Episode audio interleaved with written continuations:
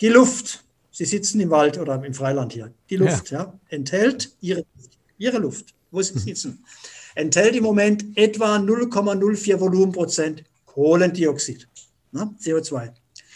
Bei mir im Zimmer dürfte der Level etwas höher sein. Wenn das Kind jetzt draußen irgendeine Mund-Nasen-Bedeckung trägt und sich vor allem auch dann bewegt, dann sammelt sich zwischen Nase und diesem Schutz CO2 an. Das Kind atmet quasi sein eigenes Stoffwechselabfallprodukt ein.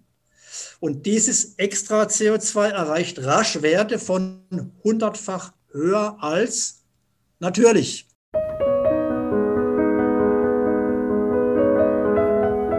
Guten Tag, äh, liebe Zuschauer. Heute haben wir doch wieder drei, eine dreiteilige Serie mit dem äh, Professor für Biologie, Professor Kutschera. Ähm, ich freue mich auf das interessante Gespräch. Äh, bitte stellen Sie sich doch mal kurz vor.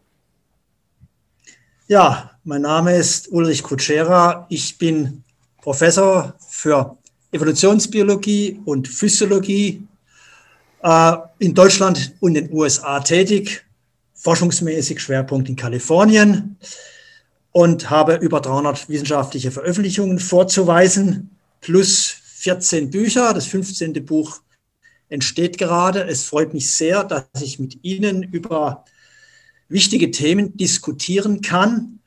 Ich werde mich bemühen, die Sachen allgemeinverständlich rüberzubringen. Das ein oder andere Fachwort müssen Sie mir aber leider verzeihen. Das ist nun mal in der Wissenschaft so üblich. Ich glaube, wir haben uns vorab geeinigt, dass wir drei separate Blöcke hier durchgehen genau. wollen, die dann auch eben als drei logische Einheiten letztlich vermittelt werden sollen. Genau.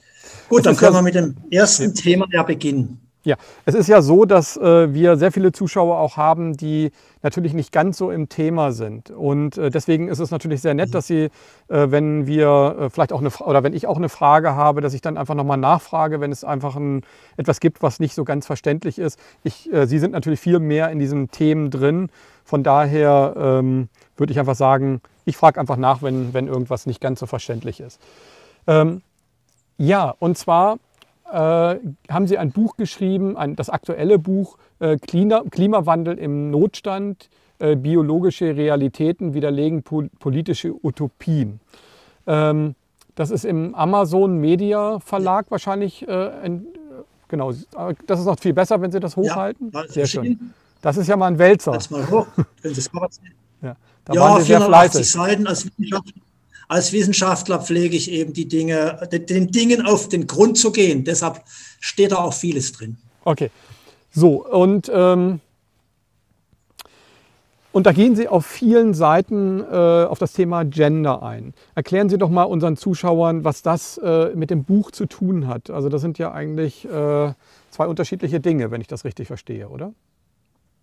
Das ist genau richtig, was Sie äh, sagen. Und ähm, ein Grund, warum wir dieses Gespräch führen, war ja auf Deutschlandfunk Kultur ein Beitrag mit dem Titel Philosophien über Evolution und Populismus, Aufstand der Alpha-Männer. Und in dem Zusammenhang können wir jetzt ja über das Thema diskutieren.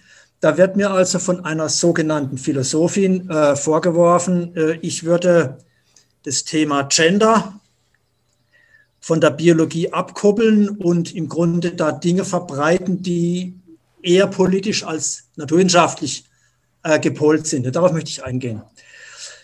Der erste wichtige Punkt. Ähm, Sie müssen immer bedenken, wir sind als Menschen natürlich das Produkt einer Jahrmillionen Jahre andauernden Evolution. Ne? Mhm.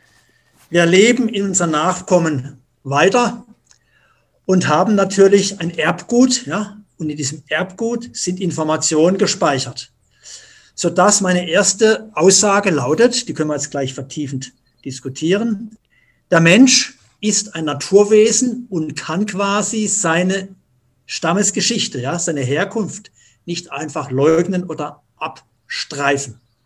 Und da beginnt es, der Streit mit den sogenannten Gender-Theoretikern, die behaupten nämlich, der Mensch sei in erster Linie ein soziales Konstrukt. Mhm. Ja, die Gesellschaft macht uns zu Mann und Frau. Wir kommen geschlechtsneutral zur Welt, mehr oder weniger. Und dann prägt uns die Gesellschaft hin in männliche oder weibliche Richtung. Und diese sogenannte Gender-Theorie geht zurück auf einen amerikanischen Psychologen namens John Money. Der hat in den 60er Jahren diese Gender-Theorie überprüfen wollen, indem er ein Zwillingspaar als Versuchskaninchen verwendete, also Menschenpaar. Und äh, bei, kleinen, bei zwei kleinen Babys, da hat er bei einem Baby eben, äh, der, das Baby war, ähm, äh, war, hatte Probleme, bei dem hat er eine Kastration vornehmen lassen.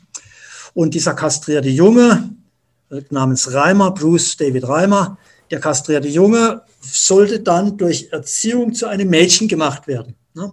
Und dieses klassische Gender-Kastrationsexperiment habe ich in meinen Büchern ausführlich beschrieben. Anderswo finden Sie es auch. Der Fall Bruce und David Reimer, der hat eben gerade gezeigt, dass die Babys nicht geschlechtsneutral zur Welt kommen. Sie sind sehr wohl vorgeburtlich schon männlich oder weiblich, biologisch praktisch vorgeprägt. Und da setzt dann eben der Streit an. Äh, wie viel Biologie steckt im Mensch? Wie viel Kultur kann jetzt diese Biologie abändern? Ich vertrete die These, die Biologie dominiert ganz klar unser Verhalten. Und das könnten wir, jetzt natürlich ganz, ganz ausführlich begründen. Da habe ich äh, gleich äh, eine Frage. Ähm, wenn es so ist, dass äh, man äh, praktisch schon eine Prägung hat, ähm, Sie sagen ja, dass das wahrscheinlich in den Genen oder, oder in, in anderen Dingen, ja, also in der Biologie sozusagen, ja, äh, gespeichert ist. Äh, kann es aber nicht sein, und das, genau. ist, eher, das ist eher meine Vermutung, äh, dass es auch gleichzeitig noch eine intuitive Gabe ist. Also zum Beispiel ähm, äh, unser Projekt, äh, was wir jetzt gerade anreißen, das nennt sich Project Fovea. Und da ist es so, dass das Auge macht uns das ja vor. Wir können praktisch nur sehen, wenn wir auf der einen Seite das Licht bekommen, auf der anderen Seite jegliche Erinnerungen, die wir im Leben hatten und das Intuitive. Und ohne diesem Intuitiven können wir eigentlich praktisch nicht sehen. Das heißt, also das Intuitive ist ja immer ein Teil von uns. Ähm, ist das auch möglich, dass das Intuitive da auch eine Rolle spielt? Selbstverständlich. Das, was Sie als das Intuitive bezeichnen, sind natürlich angeborene Verhaltensmuster. Schauen Sie zum Beispiel, ein Säugling sucht instinktiv die Brustwarze der Mutter.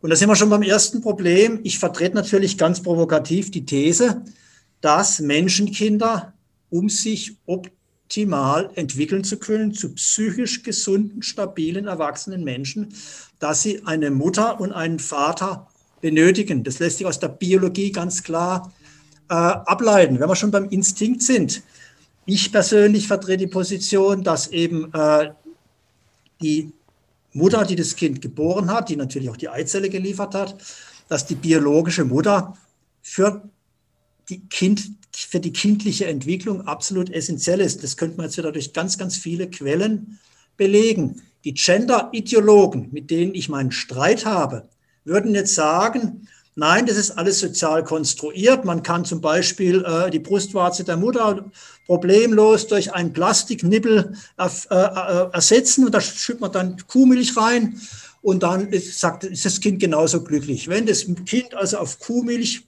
praktisch äh, äh, geprägt wird, ja, dann wird es sagen, äh, ja, ich, Kuhmilch schmeckt doch genauso gut. Der Unterschied besteht aber darin, dass die Muttermilch nicht nur das Kind ernährt, sondern auch das Immunsystem aufbaut. Mhm. Und äh, das ist eben der Knackpunkt. Ähm, ich sehe halt immer mehr in Deutschland, sage mal, ein Abrücken von den naturgegebenen, in der Evolution erworbenen Grundlagen des Menschen. Und der Sozialkonstruktivismus, das ist die Ideologie, die Weltanschauung dieser Gender-Vertreter, der sagt jetzt, der Mensch ist ein soziales Konstrukt. Und jetzt kommt der Punkt. Die, Politi die Politiker können sich quasi den Menschen dekonstruieren. man kann also hingehen und den Kindern sagen, ach, ihr seid gar keine Jungen und Mädchen, es bildet euch alle nur ein. Wir erziehen euch jetzt geschlechtsneutral und dann kann doch der eigentliche Junge auch mal ein Mädchen spielen und so weiter und so weiter. natürlich gibt es eine gewisse Plastizität, wir sprechen in der Biologie von der phänotypischen Plastizität. Das heißt, der Mensch wird natürlich durch Umweltfaktoren beeinflusst, das ist völlig klar. Aber wir können unsere Biologie weder abstreifen noch überwinden. Und wenn man eben jetzt in die Gesellschaft schaut, in Deutschland oder anderswo, da könnte ich Ihnen ganz, ganz viele Beispiele für die Wirkung der Natur im Menschen, vor allem auch in der Aggression von Männern zum Beispiel, belegen. Das ist meine Kernthese. Also ich trete dafür ein, dass ein naturgemäßes Leben wichtig ist und dass vor allem die Politik bitte doch schön die evolvierte Natur des Menschen zu, berücksichtigen hat. Wir sind nicht beliebig umformbar, von Junge zu Mädchen und so weiter und so weiter. Darum geht es. Ähm, ich fand das sehr, sehr äh, wichtig, was Sie vorhin gesagt haben, dass die Muttermilch, aber auch die Berührung wahrscheinlich äh, der Brust und viele Natürlich. andere Dinge, äh, wahrscheinlich sogar gehen ja auch mittlerweile alle Ärzte dazu über, dass eine natürliche Geburt äh, ein Kind äh, fürs Leben ganz andere ähm, Abwehrmöglichkeiten geben, als wenn zum Beispiel ein Kind durch einen Kaiserschnitt äh, ähm, geboren wird. So gibt ja, es aber, so jetzt könnte man. ja Genau. Jetzt kommen wir vielleicht auch noch ganz kurz auf die jetzige Zeit. Wie fatal, wenn man, wenn Sie das jetzt äh, ja auch beschreiben, wie fatal ist es, wenn man äh, drei und fünf und äh, sechsjährigen Kindern ähm, einen Nasenmundschutz aufsetzt? Wie würden Sie ähm, die Gefährlichkeit einschätzen? Äh, weil das hat ja auch sehr viel mit, mit ähm, Rück Rückkopplung der Emotionen und Rückkopplung der Mimiken und so weiter zu tun ähm, und vor allen Dingen auch äh, mit Ängsten, ja. die geschürt werden. Wie, wie sehen Sie da ähm, die Problematik? Ja, da würde ich gerne kurz äh, eingehen auf diese Anwälte für Aufklärung. Ja, da gibt es ja einen wunderschönen, hervorragenden, offenen Brief. Ja?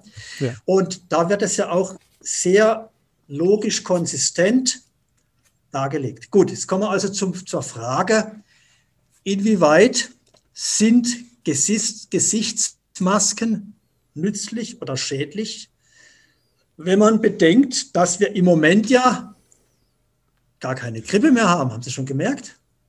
Ja, die stimmt, die ist weg. Übliche Grippewelle ist Corona. Die ist weg, die ist weg. Das läuft alles unter Covid-19. Da muss man aufpassen. Wir haben also die Corona-Viren. Corona heißt Kranz.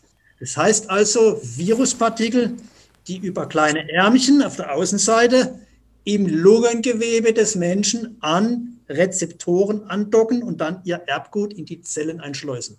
Mhm.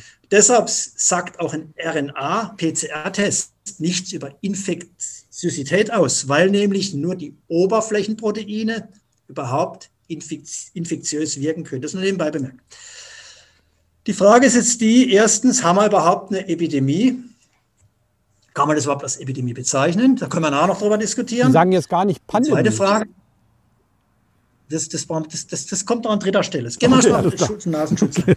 Wenn man jetzt kleine Kinder betrachtet, Kinder betrachtet, mhm. erstens, Kinder verfügen über ein juveniles, kräftiges Immunsystem. Schauen Sie, die Virologie, hört man ja jeden Tag, ist eine interdisziplinäre Wissenschaft. Da geht es um die Wirt-Parasit-Interaktion. Ein Parasit, wie zum Beispiel die SARS-CoV-2-Viren, wie sie genannt worden sind, ja, inzwischen, früher hatten sie einen anderen Namen, diese SARS-CoV-2-Viren, die müssen, können ja nur sich vermehren, wenn ein empfänglicher, suszeptibler Wirt da ist. Im Sommer, da haben wir ein gestärktes Immunsystem. Sonneneinstrahlung, Außenluft, Vitamin D-Bildung. Ja. Da haben Viren jeglicher Art, in Anführungsstrichen, auch die Coronaviren, also SARS-CoV-2-Viren, vor allem bei jungen Menschen praktisch keine Chance. Hinzu kommt, dass draußen im Freiland so gut wie überhaupt keine Übertragung von Viren jeglicher Form eintreten kann. Alles belegt in wissenschaftlichen Studien, die ich Ihnen alle hinblättern kann. Ja? Also draußen irgendeinen Mund-Nasenschutz zu tragen, im Freiland, außerhalb von geschlossenen Räumen, ist von vornherein schon mal unsinnig. Da gibt es, wie gesagt, Studien, die es klar belegen.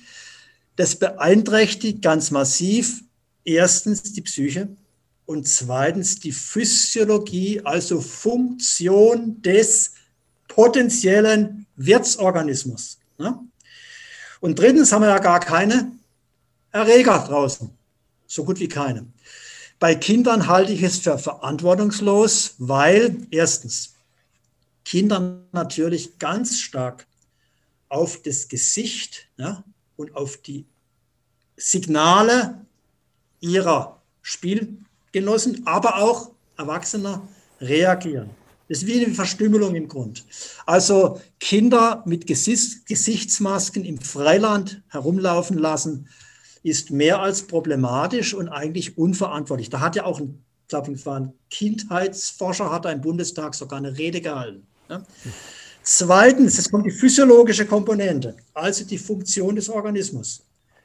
Die Luft, Sie sitzen im Wald oder im Freiland hier, die Luft ja. ja enthält ihre, ihre Luft, wo Sie sitzen, enthält im Moment etwa 0,04 Volumenprozent Kohlendioxid, ne, CO2. Bei mir im Zimmer dürfte der Level etwas höher sein. Wenn das Kind jetzt draußen irgendeine Mund-Nasen-Bedeckung trägt und sich vor allem auch dann bewegt, dann sammelt sich zwischen Nase und diesem Schutz CO2 an. Das Kind atmet quasi sein eigenes Stoffwechselabfallprodukt ein. Und dieses extra CO2 erreicht rasch Werte von hundertfach höher als natürlich. Und diese CO2-Selbstbegasung führt dazu, dass Schwindelgefühle entstehen können. Vor allem auch, dass der pH-Wert des Blutes abfällt. Das hat also massive physiologische Konsequenzen bis hin zur Hirnfunktion. Darf das ich da kurz eine Frage zu stellen? Jahrzehnten bekannt. Überhaupt nichts Neues. Was mhm. Ja, natürlich. Und zwar ähm, weiß ich, so aus meiner Erfahrung, ich beschäftige mich mit Gesundheit auch recht viel, ähm, dass äh, wenn der pH-Wert runterfällt, dann wird das Blut sauer oder der Körper wird sauer. Sauer ist auch ein ganz ja, massiver, äh, ein ganz ja, massiver ähm, äh, Faktor auch bei Krebs. Also Krebs oder auch viele andere Krankheiten entstehen durch einen sauren Körper. Ist das richtig so? Kann man das so beschreiben, dass einfach auch, wenn gerade das Wichtigste, nämlich die Luft, äh, sozusagen dafür sorgt, dass, er, dass der Körper sauer wird, dass auch diese ganzen Faktoren nach oben gehen? Ähm, es kommt zu einer raschen, also so, das Kohlendioxid löst sich im Blut. Dadurch sinkt der pH-Wert logischerweise ab. Das hat kurzfristig Konsequenzen auf das Wohlbefinden, das Denkvermögen des Kindes. Da gibt es eine Untersuchung, die habe ich da. Das war eine Untersuchung, Universitätsklinikum Leipzig, zeigt, das Tragen eines Mund-Nasenschutzes verhindert die körperliche Belastbarkeit von Gesunden. Ich berufe mich jetzt auf eine wissenschaftliche Studie. Und daraus geht klipp und klar hervor, dass Kinder im Freiland nicht mit derartigen Spirenzchen, ja, das heißt also eine, eine, eine, eine äh, Gesichtsmasken, äh, belästigt werden sollten. Da müssen Sie nur Kinderärzte fragen. Ich rede als Physiologe, als Wissenschaftler. Die können das alle bestätigen. Und wenn ich morgens zur Arbeit gehe und sehe, die Kinder mit ihrem Mund-Nasenschutz, dann kann ich Ihnen jetzt eines sagen. Ich bin selber Vater mehrerer Kinder. Die Kinder schauen traurig in die Welt. Das belastet die Kinder. Es wird ihnen Angst gemacht vor einer fiktiven Gefahr, die im Freiland überhaupt nicht besteht. Sie müssen ihren eigenen Stoffwechselabfall einatmen und ähm, äh, praktisch sich selber quasi begasen mit, mit dem Abfallprodukt Kohlendioxid komplett gegen die Natur des Menschen gerichtet. Und da muss ich jetzt sagen, die Anwälte für Aufklärung thematisieren das ja auch. Mhm. Und das machen sie ganz hervorragend unter Verweis auf entsprechende Gesetzestexte. Mhm. Ähm, was für Konsequenzen hat das für die Erwachsenen? Also ich war heute in einem Amt hier, um äh, ein Auto umzumelden und vorher war ich in einer Bank und das, was ich beobachtet habe, waren unglaublich aggressive Menschen, die ähm, ja, wie soll ich sagen, die, äh, die, den man angesehen hat, dass die Maske sie extrem belastet. Also äh, in der Bank war es auch noch so, klar, in der Bank gehen die Fenster nicht auf. Ähm, da sitzen die dann praktisch in ihren äh, nicht klimatisierten Raum hinter einer Plexiglasscheibe und haben eine Atemmaske auf. Und die Frau nahm in etwa zehnmal während unseres Gespräches die ab Ma Mas äh, Maske ab und hat tief Luft geholt und hat sie dann wieder aufgesetzt. Wie stark belastet das überhaupt die gesamte Gesellschaft mit der Maske? Ja, ähm, kommen wir nochmal auf das Buch zu sprechen. Ähm, ich habe ja das Corona-Problem da ausführlich besprochen, vor allem weil es eben anfing, äh, das, die Problematik in Stanford, Kalifornien, an, wo ich ja auch tätig bin, und habe auch die Maßnahmen, die dort getroffen worden sind, angesprochen. Das Wort Maske kommt nur ein einziges Mal vor. Da bin ich schon oft gefragt worden, warum denn das? Das kann ich Ihnen erklären.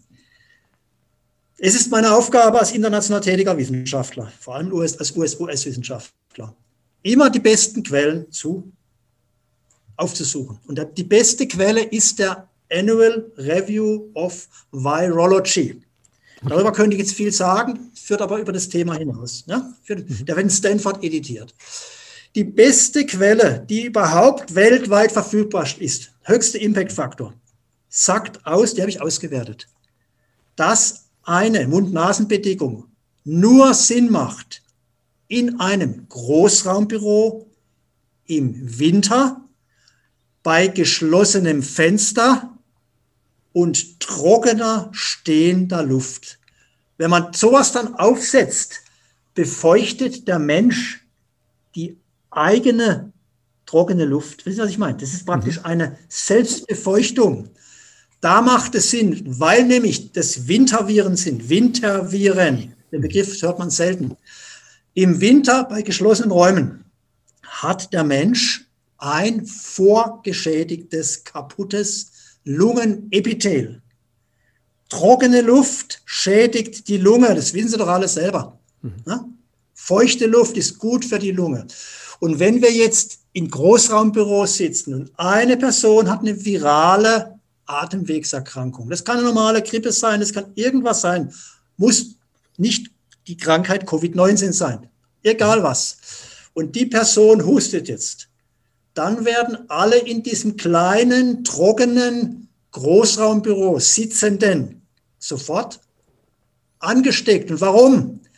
weil die Viruspartikel mit ihren kleinen Corona-Ärmchen, Corona kommt von der Krone außen, die Corona-Ärmchen, die binden jetzt auf der vorgeschädigten Lunge und schleusen ihr Erbgut in die vorgeschädigten Zellen ein. Dann haben wir im Winter noch ein schlecht funktionierendes Immunsystem, zu wenig Sonne. Mhm. Deshalb macht der Mund-Nasenschutz in Großraumbüros, ja, im Winter bei trockener Luft zur Selbstbefeuchtung der Einatemluft Sinn. Das können Sie nachlesen in der besten weltweit verfügbaren Quelle. Die Frage, was jetzt bei Erwachsenen passiert, können wir ganz einfach beantworten. Schauen Sie, wir sind als Großsäuger, Savannenbewohner, natürlich auf Frischluft angewiesen. Das ist doch völlig logisch. Ne? Wir sind Lauftiere. Der Mensch läuft unter Normalbedingungen mehrere Stunden pro Tag und schläft dann abends ein. Das machen wir natürlich alle gar nicht mehr.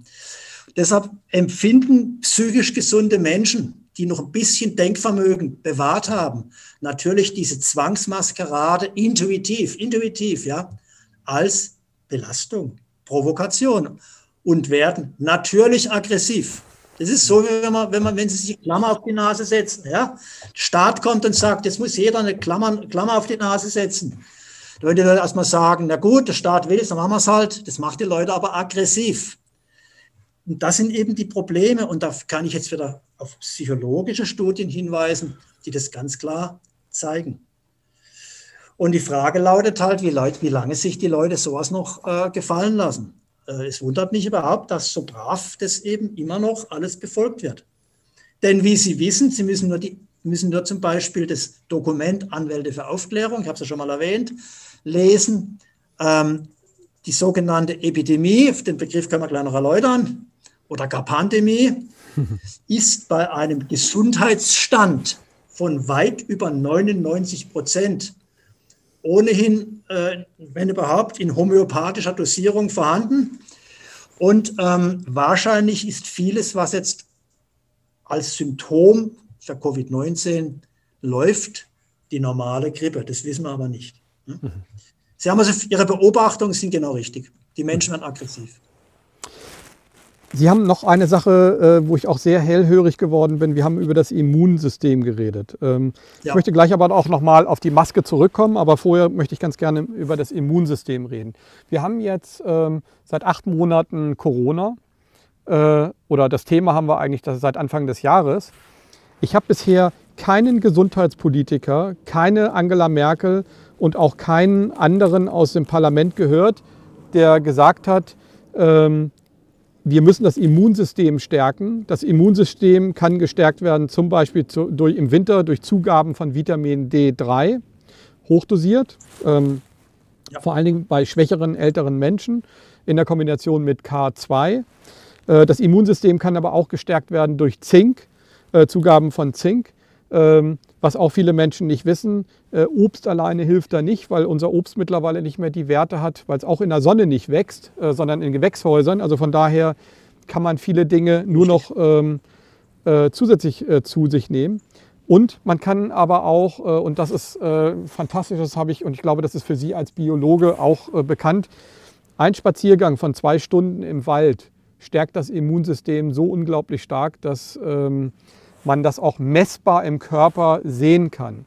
Und äh, wenn ich jetzt noch einen Tipp geben kann, äh, und das ist wissenschaftlich erwiesen, das war eine Wissenschaft, die abgeschafft worden ist, nämlich die Wissenschaft der Bäder und der Warm-Kalt-Kultur, also ähm, die bis in die 60er Jahre eines der präventiven Maßnahmen war für Menschen, die krank geworden sind, äh, die wissenschaftlich verifiziert waren und was eine eigene ständige Wissenschaft auch für sich war. Das alles habe ich nicht ein einziges Mal gehört in der Kommunikation der ähm, Politiker, sondern ich habe nur gehört, äh, Impfen ist die einzige Chance äh, und äh, der Mund-Nasenschutz und der Abstand. Ich fühle mich da, sage ich Ihnen ganz ehrlich, und ich sage es jetzt einfach mal in einfachen, klaren Worten, komplett verarscht. Ähm, was macht das mit so einem Professor, ja. der sein Leben für äh, die Wissenschaft hergibt, der muss sich doch komplett verkackeiert vorkommen, oder? Ja gut, ich meine, das ist ja der Grund, äh, was Sie gerade gesagt haben, warum ich so unbeliebt bin. Ne? Weil ich halt immer wieder auf biologische Fakten hinweise. Vor dem Hintergrund, dass ich in Stanford, Kalifornien arbeite und mehrere hundert Publikationen verfasst habe. Vor dem Hintergrund rede ich hier überhaupt. Sie haben alles, was Sie gesagt haben, kann ich untersch unterschreiben. Das Kernproblem besteht darin, schauen Sie. Ich habe es schon mal gesagt. Die Virologie ja, ist nicht einfach nur Virenkunde, sondern eine interdisziplinäre Wissenschaft, die natürlich den Wirtsorganismus Mensch einschließt. Es ist unsinnig, die Viren praktisch als äh, separate Partikel, die aus China eingeschleust worden sind, zu betrachten. Wir müssen natürlich das Immunsystem des Menschen sehen. Was Sie gesagt haben, möchte ich jetzt nochmal etwas vertiefend darlegen. Der erste Punkt ist der, das Immunsystem ist bei Kindern, Jugendlichen natürlich besser ausgebildet als bei älteren Menschen. Und es kommt ein entscheidender Satz, den haben wir schon hundertmal gehört. Ich fasse ihn nochmal zusammen. Ich habe gerade aus Kalifornien wieder äh, Informationen bekommen äh, von Kollegen. Äh, und die haben mir mitgeteilt, dass im Golden State, wo ich ja meine wissenschaftliche Laufbahn durchlaufen habe, im Grunde immer noch Arbeit, wir haben 40 Millionen Einwohner. Ja? Das sind zwei, zwei Menschen, die jünger als 60 sind, nachweislich an Covid-19 verstorben. 80 Prozent der Todesfälle im Golden State, California, sind vor allem Männer.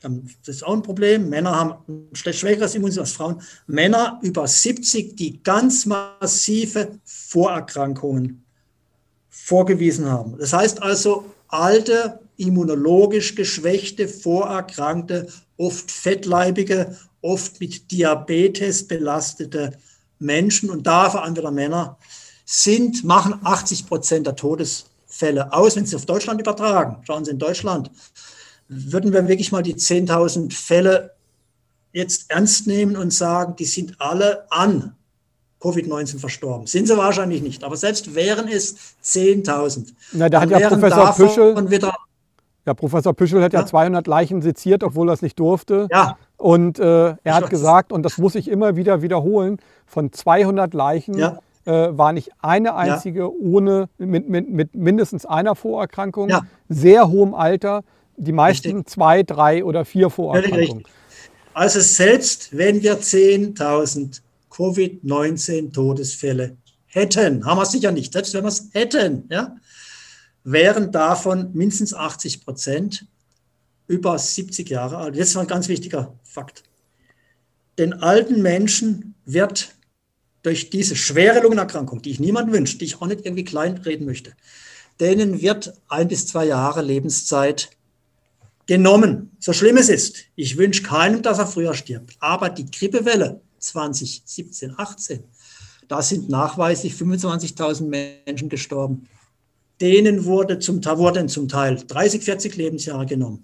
Und ich frage mich wirklich bei fehlender Übersterblichkeit, warum damals diese Grippewelle einfach hingenommen worden ist. Das ist ein Problem. Zurück zu den 10.000. Hätten wir 10.000 Todesfälle, das wäre ja bezogen auf 82 Millionen Bürgern. 0,01 Prozent. Immer noch nichts. Jetzt komme ich zur Epidemie. Im Lexikon der Biologie. Ich lese das jetzt mal vor, damit die Leute das auch wirklich mir glauben. Im Lexikon der Biologie wird der Begriff Epidemie erklärt. Hertha Verlag, alles ganz bieder und ganz solide. Und jetzt gucken wir mal, was ist eine Epidemie? Es kommt von griechischen, von griechischen Epidemios, das heißt im Volk verbreitet. Epidemien sind also häufig vorkommende Krankheiten oder Seuchen in der menschlichen Bevölkerung einer Region. Wenn ich aber weit unter 1% Infizierte oder gar Todesfälle habe, weit über unter 1%, gibt es per Definition überhaupt keine Epidemie. Mhm. Klar? Das ist also ein, eine, eine Benutzung eines Begriffs, der in der Biologie anders definiert ist. Und von einer Pandemie, das heißt, die ganze Erde umfassend zu sprechen, ist auch problematisch, so schlimm die Millionen Covid-19-Toten nun mal sind. Ja, ich wünsche es keinem. Müssen wir das natürlich beziehen auf die sieben bis acht Milliarden Erdenbürger. Und da kommen wir wieder auf eine homöopathische Dosierung von 0,000 irgendwas Prozent an verstorbenen Menschen. Und das setzt eben, muss die Kritik ansetzen. Die Begriffe Epidemie und Pandemie sind in der Biologie klar definiert. Die werden ja einfach verwendet, ohne darüber nachzudenken, was überhaupt damit gemeint ist. Herr Professor Kutschera, jetzt eine Frage. Morgen steht in Deutschland ein äh, neues Gesetz an, was äh, durch, den, durch das Parlament geprügelt werden soll in Berlin. Ich glaube, Sie sind momentan auch in Berlin, ne? Oder sind Sie? Nein, ich bin, ich bin nicht in Berlin. In so, Kassel okay. im Moment. Okay, alles klar. In ähm, Kassel bin ich im Moment, ja. Äh, es ist ja so, dass ähm, dieses Gesetz eigentlich ein Ermächtigungsgesetz ist. Äh, wir haben es jetzt gerade letzte Woche gesehen. Ich glaube, äh, über zehn Kanäle, die mir bekannt sind, die großen alternativen Kanäle, die so eine ähm, Sendungen wie diese ausstrahlen, wurden entweder gestrikt oder gelöscht. Insgesamt äh, kenne ich äh, jetzt äh, in den letzten Monaten sehr, sehr viele, also eigentlich alle wichtigen großen Kanäle sind äh, weg vom Fenster. Wir sehen, dass eine mhm. ganze Gesellschaft ähm, autokratisch ähm, regiert wird. Äh, was, was denkt man als Professor, wenn man sieht, dass eine Demokratie über eine angebliche Pandemie, die ja auch schön aussieht auf diesen tollen Zeichnungen mit den roten Punkten und mit den ähm, mit den Fallzahlen, ich, da möchte ich vielleicht auch noch ganz kurz was sagen, weil ich, es ist immer wichtig, dass die Leute auch, wenn sie diese Sendung sehen, verstehen, was auch gegen diese Pandemie und Epidemie steht. Nämlich das sind zum Beispiel gefakte Zahlen, so wie Servus TV das aufgezeigt hat. Servus, Servus TV hat äh, gezeigt, einen Bericht in Österreich, dass äh, die Grenze praktisch 100.000 sind und ähm, wenn jetzt zum Beispiel ein Dorf nur 50.000 hat oder ein Landkreis, äh, dann werden die Zahlen, die praktisch positiv getestet worden sind, die ja auch nicht verifiziert sind, weil dieser Test ist ja eigentlich, äh, äh, misst ja eigentlich nur ein äh, Eiweißmolekül, dann werden die einfach verdoppelt. Das heißt, aus, 50, also aus 20 werden dann 40 gemacht, um praktisch europaweit, das ist die Argumentation, ähm, praktisch einen einheitlichen Wert zu haben. So, wenn jetzt aber ein Dorf nur 1000 Einwohner hat dann, äh, und sieben Erkrankte hat, dann werden daraus 700 gemacht. Und ähm, das heißt also nicht nur äh, die, ähm, also die Zahlen, wie Professor Puschel gesagt hat, äh, dass die Vorerkrankungen extrem hoch sind und äh, eigentlich ein Grund sind. Aber auch das, was Sie sagen, äh, dass es überhaupt keine Epidemie und Pandemie gibt. Also viele Dinge sprechen wirklich dagegen. So, jetzt muss man ja als Wissenschaftler sagen, ähm, dass dass hier dann doch irgendwo eine andere Ursache sein muss, um das einfach Pandemie und Epidemie zu nennen. Sind das, also sind das aus Ihrer Wahrnehmung politische Gründe? Weil es ist ja ähnlich äh, wie 1933, die Politik ermächtigt sich gerade. Äh, ich möchte da wieder als, als Wahlkalifornier mit tschechischen Wurzeln mhm. sprechen, der in Deutschland lebt. Dafür also sprechen Sie sehr gut Deutsch. Also ich habe noch nie jemanden gehört, der Kalifornien, so gut. Ja. In Kalifornien äh, informiere ich mich, weil ich dort meine Forschungsprojekte habe und auch im nächsten Jahr dort äh, äh, schwerpunktmäßig arbeiten werde. Folgendes. Es gibt in USA einen renommierten Mediziner, Dr. Mark Siegel. Mhm der hat ein Buch publiziert, das heißt Covid, The Politics of Fear. Ja? Mhm. Und da legt er klipp und klar dar, darauf möchte ich mich jetzt berufen, ja? mhm. auf diese Quelle legt er dar, dass letztlich diese Angstmacherei in der Bevölkerung, ich rede von Kalifornien, ja? Gilt aber auch für Deutschland natürlich, mhm. dass die Angstmacher mit Sicherheit mehr Schäden und Krankheiten verursacht als die durchaus problematischen, aggressiven, für alte Menschen tödlich endenden Covid-19-Viren, wenn sie eben äh, zu dieser Erkrankung führen. Ich mhm. möchte also mit dem Mark Siegel keineswegs jetzt leugnen oder in Frage stellen, dass diese Viruspartikel, die über offene Grenzen ja, hier reingekommen sind. Man hätte natürlich auch kontrollieren können, hat man nicht gemacht natürlich, dass diese Viruspartikel für alte Menschen mit Vorerkrankungen schlimm sind. Die muss man natürlich auch entsprechend als Problemgruppe, ich sage jetzt mal nicht isolieren, ist völlig falsch, man muss sie menschlich behandeln und vor diesen infektiösen Partikeln bewahren. Das kann man auch vernünftig machen.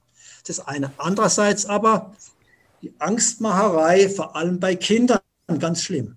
Mhm. Bei gesunden Erwachsenen führt zu Kollateralschäden, die schlimmer sind als die Covid-19-Erkrankung selber. Das sagt dieser bekannte US-Mediziner in seinem neuen Buch. Mhm. Bedenken Sie bitte eine Sache, und da komme ich wieder auf mein eigenes bescheidenes Werk zurück. Ich habe zwei Kapitel der CO2-Hysterie in Deutschland gewidmet. Schauen Sie, vor genau einem Jahr hat in Deutschland die Panik gewütet, wir werden den Erdhitzetod sterben. Da war jeden Tag in jeder Zeitung CO2 gleich Todesgas. CO2 bringt uns um. Da sind junge Mädchen scharenweise zu Psychologen gegangen, weil sie geglaubt haben, die Erde hätte Fieber und sie würden demnächst am Erdhitzetod verenden. Dann kam für die Politik glücklicherweise was Neues. Ja, jetzt haben wir also die Corona-Angst. Und ich kann Ihnen jetzt schon versichern, wenn das nicht mehr zieht, kommt wieder was anderes. Das heißt also, Aristoteles hat ja schon erkannt, der Philosoph und Biologe, dass man mit Angst sehr gut Politik machen kann. Das wird in Kalifornien, darüber rede ich jetzt, so gesehen, bei der Opposition natürlich, nicht bei den Mainstream-Leuten. Und warum das Ganze betrieben wird, ja wahrscheinlich hat man eben andere Ziele, wenn Leute unter Angst, Stress stehen. Ja? Setzt der Verstand, den wenigen Verstand, den sie noch haben, komplett aus.